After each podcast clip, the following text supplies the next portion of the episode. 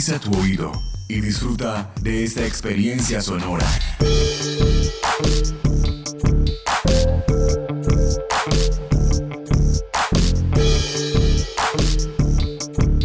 Este es un podcast UN Radio.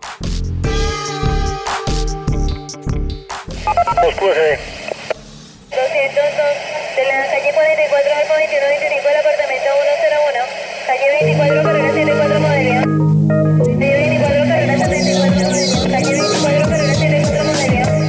Relatos de gobierno urbano. Hay de varios precios, patrón, de 6, de 7, de 8. Hay de varios precios. Relatos de gobierno urbano. La ciudad contada por sus protagonistas.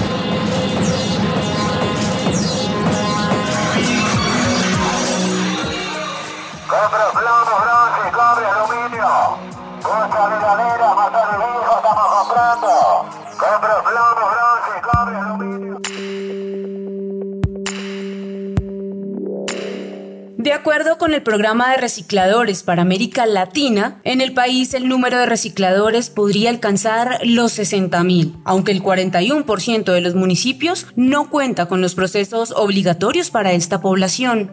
El oficio del reciclaje se concibe hoy como un proceso necesario para la sostenibilidad del ambiente y la construcción de sistemas de producción y consumo circular. Sus orígenes en el caso latinoamericano, sin embargo, estuvieron ligados al rebusque y a la necesidad de los sectores de la población más pobre y marginada.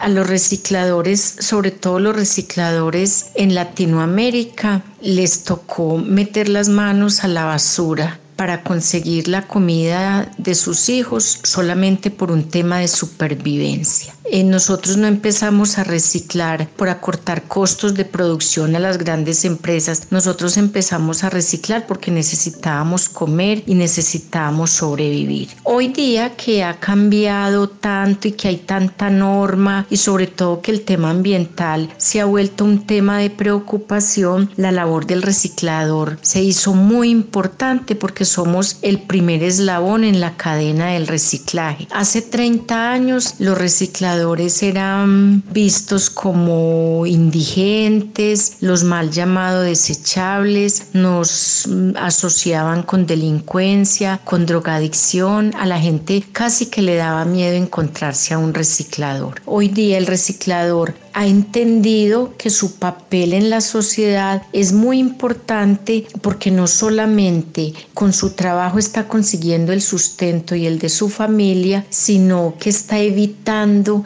que miles de toneladas lleguen a los rellenos sanitarios, acortando la vida útil de estos con las consabidas consecuencias por la mala disposición de los residuos que hay eh, a nivel mundial.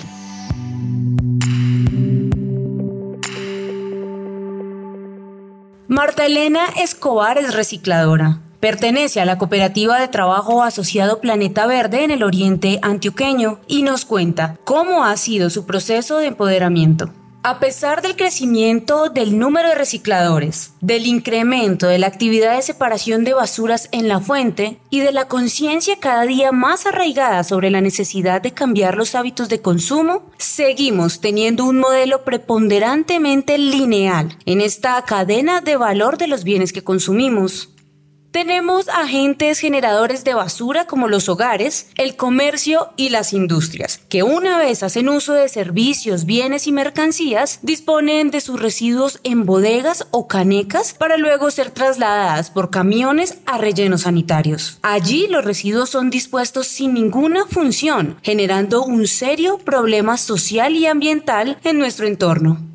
Un agente fundamental y necesario para romper esta dinámica perjudicial y devastadora es el reciclador. Así lo afirma Federico Parra, profesor de la Universidad Nacional de Colombia y coordinador del programa de recicladores de la ONG internacional Guiego. Los recicladores cumplen un triple rol, si se quiere. El primero de ellos es que recuperan residuos sólidos reciclables que han sido desechados por uh, ciudadanos, comercios, industrias, instituciones. Y eh, en vez de que se vayan a relleno sanitario o a vertederos, se reinsertan en cadena de valor. Desde esta perspectiva cumplen el rol como los que provisionan a la industria de parte de la materia prima tienen un rol en la medida en que evitan, es un rol ambiental en la medida en que evitan que se deban consumir materias primas vírgenes y por cada línea de material, papel, vidrio, cartón, metales, plásticos, hay porcentajes significativos de ahorro de esta materia prima virgen gracias al trabajo que ellos hacen. En esa medida tienen un papel de naturaleza ambiental. Eh, finalmente, todo lo que ellos hacen está inscrito dentro del servicio público de manejo de residuos porque hacen labores de recolección, transporte y disposición final, si se entiende el aprovechamiento como disposición final, haciendo importantes ahorros tanto a los gobiernos como a los ciudadanos y a las empresas en sus costos de operación. Según un informe de ONU Medio Ambiente de 2018, la generación de residuos urbanos en América Latina y el Caribe es de 541 toneladas día, cifra que podría alcanzar por lo menos las 671 mil toneladas día para el año 2050, es decir, un aumento del 25%. Esto significa que cada latinoamericano genera un kilo de basura al día.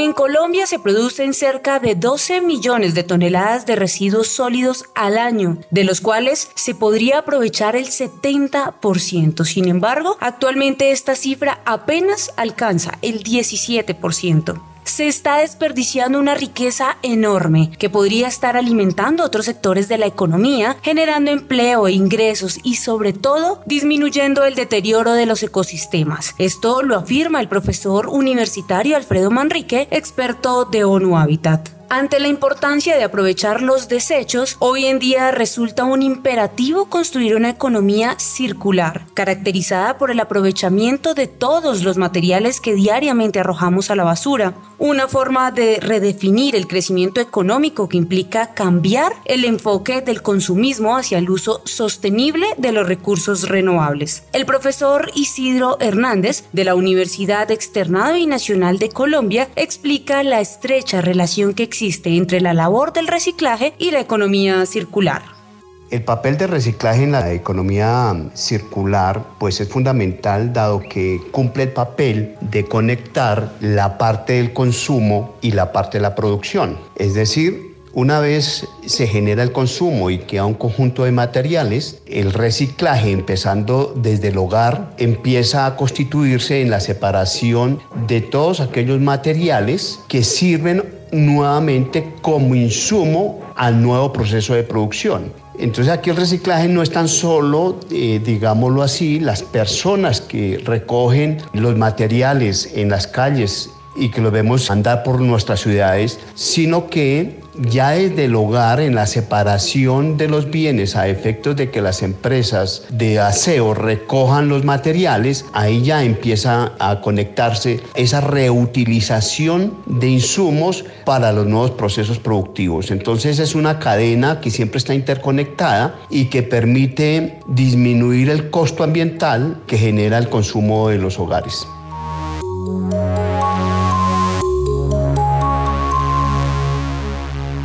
Los primeros de marzo se celebra el Día del Reciclador en honor a 10 trabajadores del reciclaje que fueron asesinados dentro de la Universidad Libre en el año 1992 en Barranquilla. Este tributo resulta poco frente a la necesidad de avanzar en la dignificación de la labor del reciclaje. Algunos pasos adicionales se han dado en esta dirección a partir de la organización de los propios recicladores y las exigencias en torno a su reconocimiento y formalización. La formalización de los recicladores en Colombia es el resultado de más de 20 años de lucha, en cabeza de algunas de sus organizaciones, en particular la Asociación de Recicladores de Bogotá. De alguna manera, luchando por sus derechos, lograron que la Corte Constitucional, en más de siete pronunciamientos, reconociera que los recicladores son sujetos de especial protección del Estado, que realizan importantes aportes de naturaleza pública y ambiental, que además de eso han estado en condiciones de marginalidad y exclusión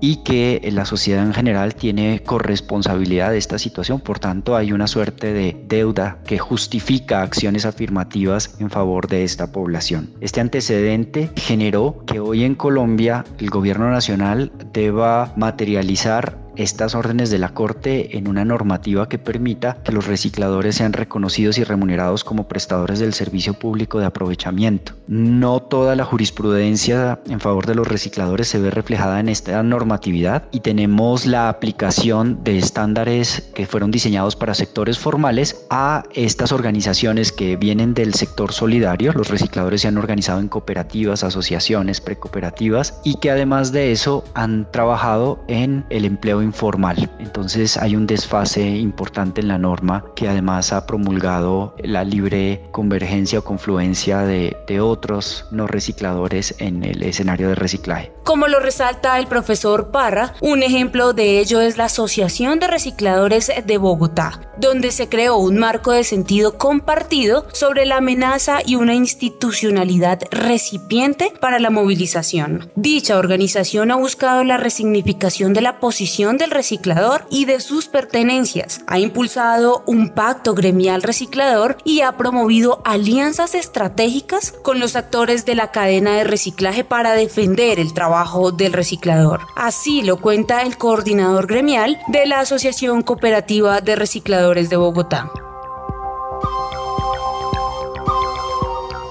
Desde la ARB se empieza todo el proceso de autoorganización de los recicladores, de autorreconocimiento, de visibilización en los años 90 y en los años 2000, empezando el 2000, es la organización que enfrenta al Estado colombiano eh, en cabeza de la Alcaldía Mayor de Bogotá para demandar acciones jurídicas en favor de los recicladores porque venía una licitación del año 2002 del exalcalde Antanas Mocu Cívicas quien quería entregarle las rutas de reciclaje a las empresas operadoras privadas del servicio público de aseo que eh, en ese momento estaba en la ciudad y que iba a renovar sus contratos. Mediante esta acción jurídica, la Asociación Cooperativa de Recicladores de Bogotá, la ARB, logra llevar hasta los más altos estrados judiciales, es decir, hasta la Corte Constitucional, el alegato de los recicladores por el derecho al trabajo, por el derecho al mínimo vital y por el derecho al acceso cierto y seguro a las basuras. A partir de las sentencias de la Corte Constitucional desde el 2002, 2003 hasta la fecha, más de 13 sentencias, autos de seguimiento, audiencias y acciones de tutela, logran los recicladores en Colombia ser reconocidos como prestadores naturales del servicio público de aprovechamiento y logran permanecer en su actividad como prestadores naturales y logran eh, el reconocimiento dentro del servicio público de aseo y por lo tanto el derecho a una tarifa a partir de ello, se ha creado una estructura normativa materializada en una serie de leyes y decretos que buscan contribuir a la formalización de este oficio. Los avances son insuficientes, como lo menciona el profesor Parra.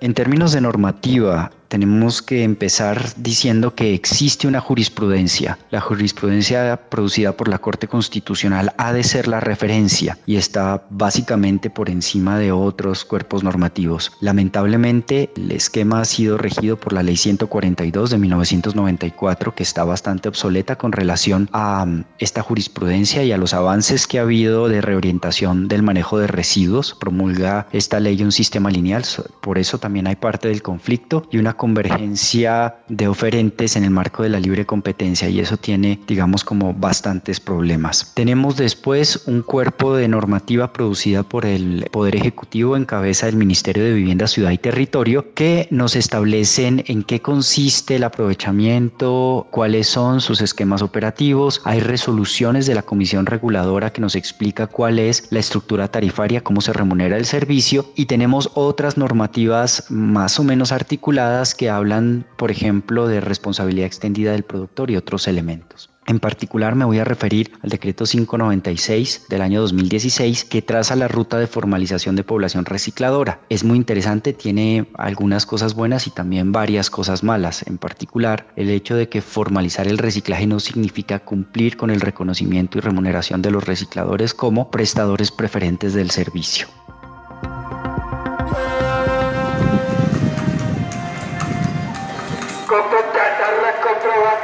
ke pecah terus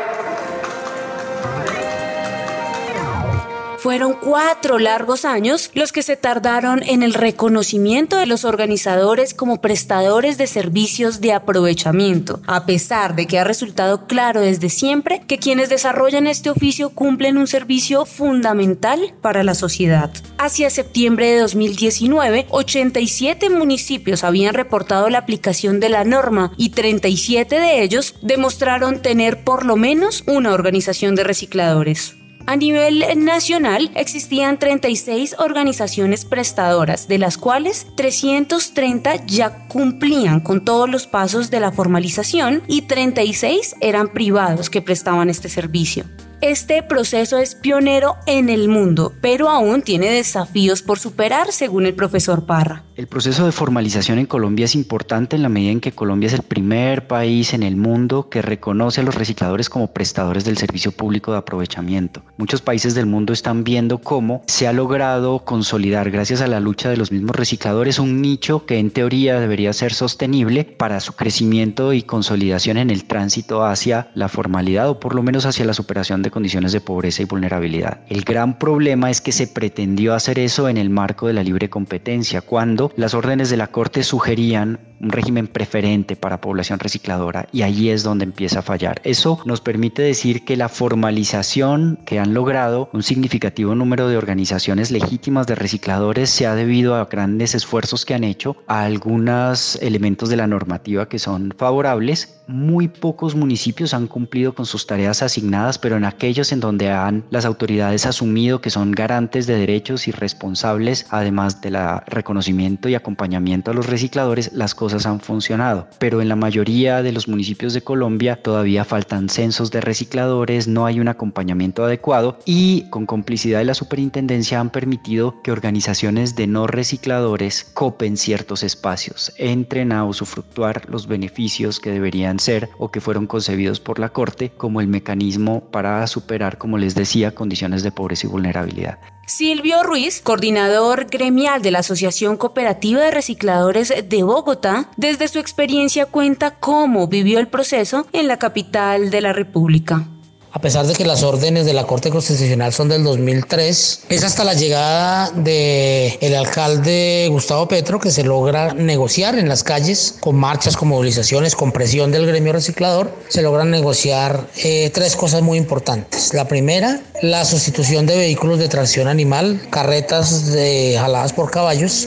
en la ciudad, eh, como un cambio del vehículo por eh, un vehículo automotor tipo Chana para el 94% de los recicladores que entregaron a través del censo su carreta y su caballo planes de negocios para más o menos el 6% de los recicladores que no escogieron el vehículo y 2% apoyo en vivienda para los recicladores más, más ancianos que pues no querían ni el plan de negocio ni el, ni el vehículo y optaron por mejoramiento de vivienda. Esto para más o menos 2.600 o 2.900 recicladores. Eh, se quedaron por fuera más de 1.500 carreteros que todavía hoy en día eh, están por fuera de la sustitución, aunque entregaron su caballo y su carreta, eh, no han sido beneficiarios. La otra cosa que se negoció importante de los recicladores fue el reconocimiento de las acciones afirmativas a través de un modelo que pagaba a cada reciclador individualmente el servicio de aprovechamiento como productor marginal en el marco de lo que hizo la alcaldía de Bogotá, que fue cambiar el esquema de aseo de lo privado a lo público,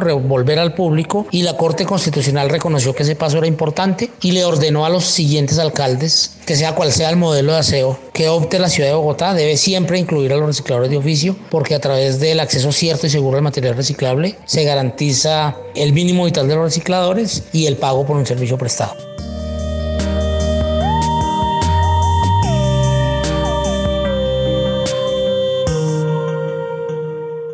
Este no es el único caso. Santander también experimentó un proceso similar, como lo cuenta Gonzalo Mejía Pico de la cooperativa de recicladores Bello Renacer en Santander. Los recicladores que veníamos de los botaderos o rellenos sanitarios, en este caso la cooperativa Bello Renacer que yo represento, fuimos una población que trabajamos durante más de 30 años en los botaderos a cielo abierto. En Santander logramos hacer un proceso de negociación y concertación los recicladores que trabajábamos en el relleno sanitario El Carrasco y laboramos hasta el 2002 en los rellenos. Con ese proceso de negociación casi único en el país, pudimos salir dignamente del botadero y establecer unas rutas de reciclaje o tener unos recursos eh, de la Comisión Nacional de Regalías, la construcción de una infraestructura y maquinaria de equipos que es la ECA y eso nos permitió hacer una buena labor de reciclaje no en la celda a disposición sino ya puerta a puerta. Los recicladores de Santander estamos organizados en precooperativas, cooperativas, fundaciones, asociaciones y hoy la formalización de los recicladores pues lógicamente está sujeta ya al decreto 596 del 11 de abril del 2016, el cual nos dio cinco años para ese proceso de formalización. Empecemos a separar desde la fuente para que hagamos un proceso real, sacando la bolsa blanca a los compañeros recicladores para que la vayan recogiendo. Y en la bolsa negra lo que se va a depositar en el relleno. Que cada día la bolsa negra sea más pequeñita, la bolsa blanca sea más grande, para que así los compañeros se motiven en concordancia con toda la ciudad que reciclemos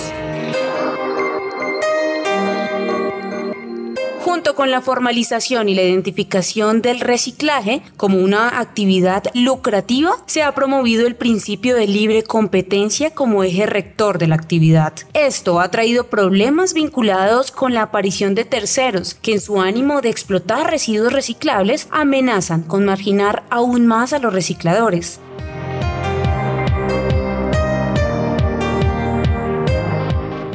Pero el proceso de reconocimiento también ha traído beneficios como el cobro por el servicio y la organización de los recicladores. Gonzalo Mejía, quien comenzó su actividad como reciclador desde los 7 años, menciona algunos elementos que ha traído este proceso y los cambios que ha visto en su ejercicio. Fortaleza en el proceso de formalización, el decreto 596 que nos permite el cobro de tarifa. Como debilidad, aún el incumplimiento de algunos mandatarios locales en que el PEGIR sea una realidad de inclusión para los recicladores. Eso creemos que es una de las situaciones buenas y malas que tenemos en la formalización de recicladores en Santander.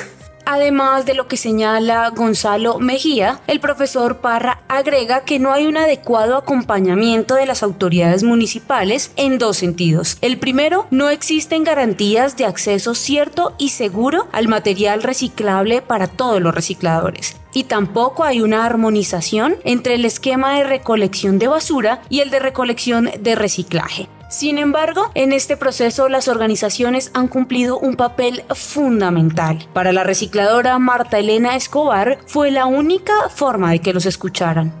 Las organizaciones de recicladores surgieron hace 30 años como esa necesidad de darle al reciclador la dignificación que merece por el oficio que hace. Y hoy día cobran más importancia aún toda vez que desde el trabajo gremial se ha hecho, valga la redundancia, un trabajo muy fuerte por reivindicar los derechos de los recicladores. Y pese a que en Colombia los derechos de los recicladores son individuales, siempre se han trabajado desde el colectivo. O sea, nunca un reciclador ha puesto una tutela para beneficiarse por sí solo. El ejemplo claro es la batalla y la lucha que ha dado la Asociación de Recicladores de Bogotá, luchando por los derechos de todos los recicladores de Colombia, que incluso han sido referente a nivel mundial. Entonces las, las organizaciones de recicladores son importantes para representar,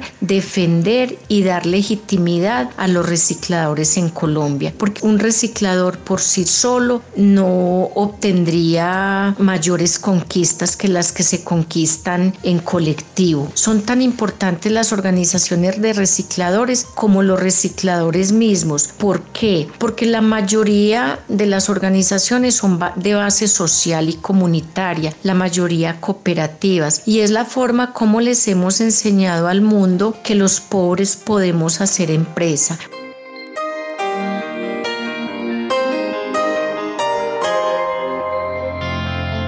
Eso es fácil. Coja solo dos bolsas. Un ejemplo, la negra. Meta todo lo que es orgánico. Entonces yo cojo una bolsa blanca y ahí meto todo lo que es reciclaje. Llame papel, periódico, archivo,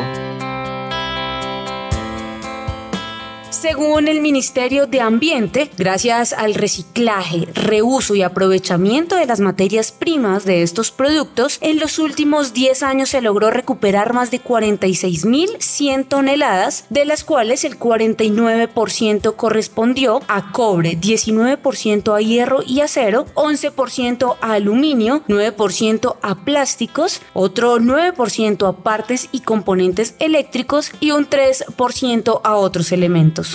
Esto se debe en gran parte al proceso de formalización. La investigadora del Centro de Investigaciones para el Desarrollo de la Facultad de Ciencias Económicas de la Universidad Nacional de Colombia, Luisa Tobar, recuerda cómo se aplicaba la normativa antes de la pandemia y la importancia de la labor del reciclador. Antes de la pandemia, lo que estaba pasando con los recicladores era que eh, los que hacían parte de organizaciones de recicladores eh, estaban, en el proceso de formalización, que es eh, el, mm, el, un periodo de transitoriedad para convertirse en operadores del servicio público de aseo como respuesta a las exigencias y también al respaldo que de los autos de la Corte de implementar acciones afirmativas y sobre todo no excluirlos de la prestación del servicio de aseo, que es su principal fuente de, trabajo. Entonces, este proceso de formalización que está establecido en el decreto 596 de 2016 consta de ocho fases para ser cumplidas en cinco años. Eh, los cinco años comienzan a contarse a partir del momento en que la organización de recicladores se inscribe a la Superintendencia de Servicios Públicos de Aseo y bueno, lo que los recicladores deben hacer es progresivamente ir cumpliendo con unos requisitos, el registro de las toneladas que ellos comercializan, el registro de sus eh, rutas, eh, la relación con, con los usuarios. Entonces estaban en, en, ese proceso, pues evitando con, con su trabajo que el gran parte del material aprovechable fuera enterrado en los rellenos. Digamos, este es un proceso que se da en todo el país. Eh, se tiene registro de 142 municipios donde hay organizaciones de recicladores con una cobertura de 25 departamentos. Y en el caso de Bogotá, eh, hay, este, se registran entre 21.000 y 23.000 recicladores que pertenecen aproximadamente a 100 160 organizaciones. Entonces, lo que los recicladores estaban haciendo era ejerciendo su, su oficio, tratando de cumplir con las fases, algunos con apoyos institucionales, otros, otros no, pero pues estaban dedicados a, a prestar el, el servicio público de aseo en el componente de aprovechamiento. Como la mayoría de las actividades económicas, el reciclaje ha recibido un fuerte impacto a raíz de la aparición de la pandemia del COVID-19. Pero a diferencia de otros sectores, esta actividad no se detuvo. El decreto 457 determinó que los recicladores, como prestadores del servicio público de aprovechamiento, podían continuar con su actividad. Sin embargo, han surgido una serie de limitaciones que han llevado a que sus ingresos se vean disminuidos considerablemente y que en casos como los de las personas mayores de 70 años se redujeran en su totalidad. En el caso de Bogotá, unas 5.000 personas en estas condiciones no cuentan con un mínimo ingreso que les permita su subsistencia justamente a raíz de la imposibilidad de salir a realizar sus labores.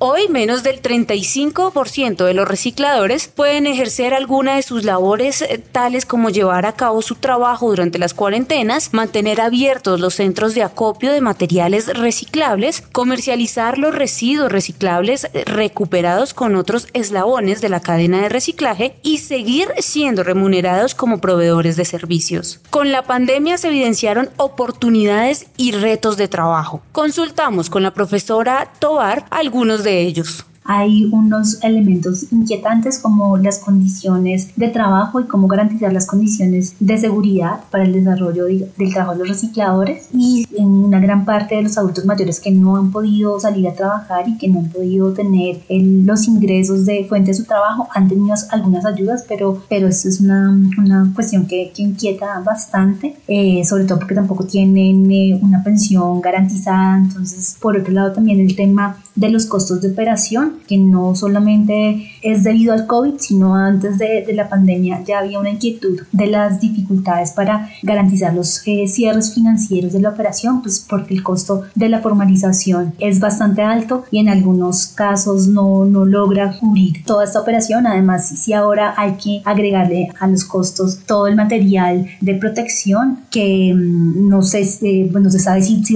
todas las organizaciones de recicladores lo van a, a, poder asumir. También hay un reto que comencé a, comenzaba a vislumbrarse y la presión por el cumplimiento de las fases. Algunos estaban en ese proceso, otros estaban más relegados y creo que la afectación económica y la dificultad en la, en la operatividad va a tener una implicación en, en esa capacidad para cumplir con las fases, además porque tampoco han recibido todo el apoyo que, que requerirían. Y también hay una, un desafío frente a cómo se va a comportar el mercado de materiales reciclables, sobre todo teniendo en cuenta que está, eso está relacionado con, con los precios del petróleo. Y finalmente decir que no es solamente un reto de los recicladores, sino creo que es un problema de toda la sociedad porque si no hay una gestión adecuada de los residuos, pues quienes eh, terminamos perjudicados somos todos y ya lo vimos al inicio de la pandemia con, con el derrumbe en el, en el relleno, de Juana. Para afrontar la crisis producto de la pandemia y seguir laborando, los recicladores deben cumplir los siguientes protocolos. Usar guantes, gafas, trajes antifluidos y tapabocas, lavar permanentemente las manos durante la recogida y almacenamiento de los residuos reciclables, almacenar sin clasificar el material recuperado durante al menos cuatro días para superar los tiempos de supervivencia del virus y rociar las bolsas de reciclaje con soluciones desinfectantes. Pero en la práctica, ¿cuáles son los retos? Hoy el reto más grande no es el COVID-19 para nosotros, sino el reto más grande es las empresas privadas y públicas que hoy al ver que hay una tarifa de aprovechamiento vinieron a ejercer la labor, una labor que durante 40 años nadie quiso hacer porque no se pagaba tarifa, pero ahora que pagan tarifa por aprovechamiento, entonces se organizaron públicos y privados a llegar a nuestros sectores históricos donde realizamos la actividad de reciclaje y ellos han querido eh, pasarnos la planadora por encima para desplazarnos, quitarnos nuestra labor y ellos aplicar su sistema de aprovechamiento, pero porque hoy se paga y se cobra una tarifa de acuerdo al decreto 596. El temor, repito, ya no es el COVID, porque nos estamos protegiendo en Santander y estamos aplicando todas las medidas posibles de prevención, pero sí el temor del virus más grande es el hecho de que nos quieran quitar nuestras rutas de reciclaje con mejores vehículos, con más capacidad administrativa y operativa y nos quieren quitar nuestro proceso y nuestro trabajo. Pues lo más bonito de la labor de los recicladores es tener amor al trabajo. Ahora la gente ya como que ha entendido que nosotros también somos personas y que esto es un trabajo como cualquier otro trabajo. Nosotros estamos ayudando con el medio ambiente. Por nosotros capturar tanto material reciclable, no está llegando al, relleno de Doña Juana.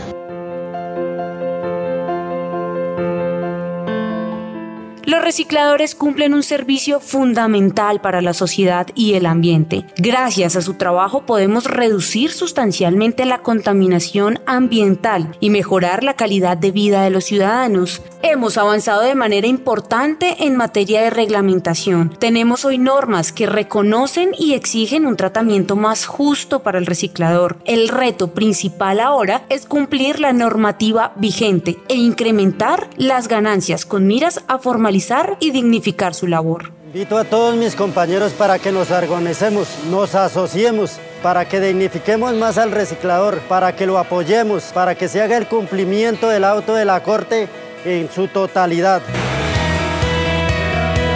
Los recicladores somos los que hacemos el proceso más grande en el mundo para descontaminar este planeta.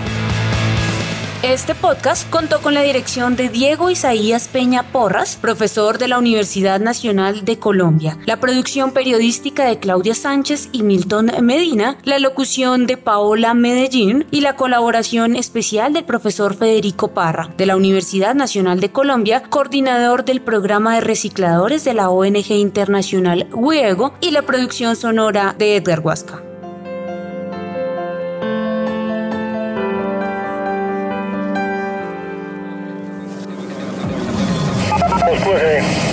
Este podcast es una producción del Instituto de Estudios Urbanos de la Universidad Nacional de Colombia en alianza con UN Radio.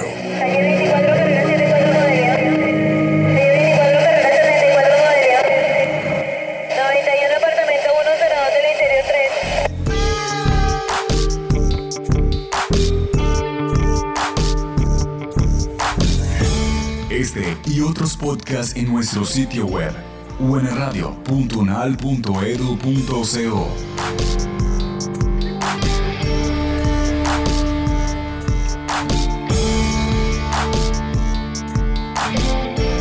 Universidad Nacional de Colombia, proyecto cultural y colectivo de nación.